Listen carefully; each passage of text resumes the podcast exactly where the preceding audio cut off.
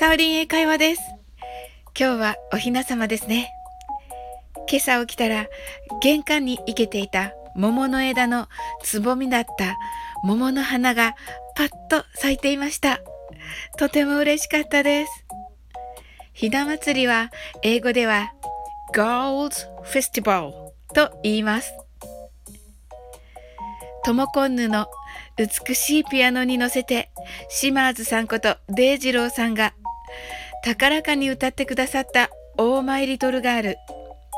仲良しのキーミちゃんがオーマーリーガーと名付けてくれて、本当に思い入れの強い、大好きで大切な曲です。そんなある日、デイジローがゲリラライブで歌ってくださったのが、ミスタービッグの To Be With You 恋愛の曲なのですが私は応援をしてもらっている気持ちになりました。この曲の冒頭に Hold on little girl という歌詞が出てきます。Hold on little girl ですね。そして次に Stand up little girl と出てきます。スタンドアップリトルガールですね。Hold on にはその状態をキープするという意味合いがあり、ちょっと待ってという意味でよく使われるのですが、その他にその場で踏ん張って頑張るんだという意味があります。デイジローが Hold on little girl と歌い出した時に本当にグッときました。その後に続く Stand up little girl は立ち上がれですね。諦めないで立ち上がるんだ。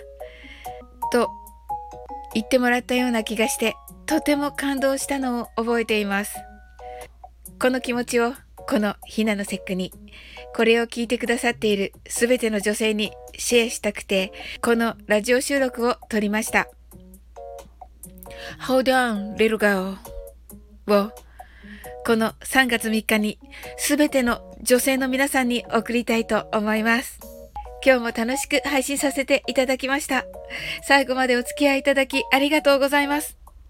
この番組はお好きなことをしながら耳だけこちらに傾けていただく聞くだけ英会話をコンセプトにお送りしています。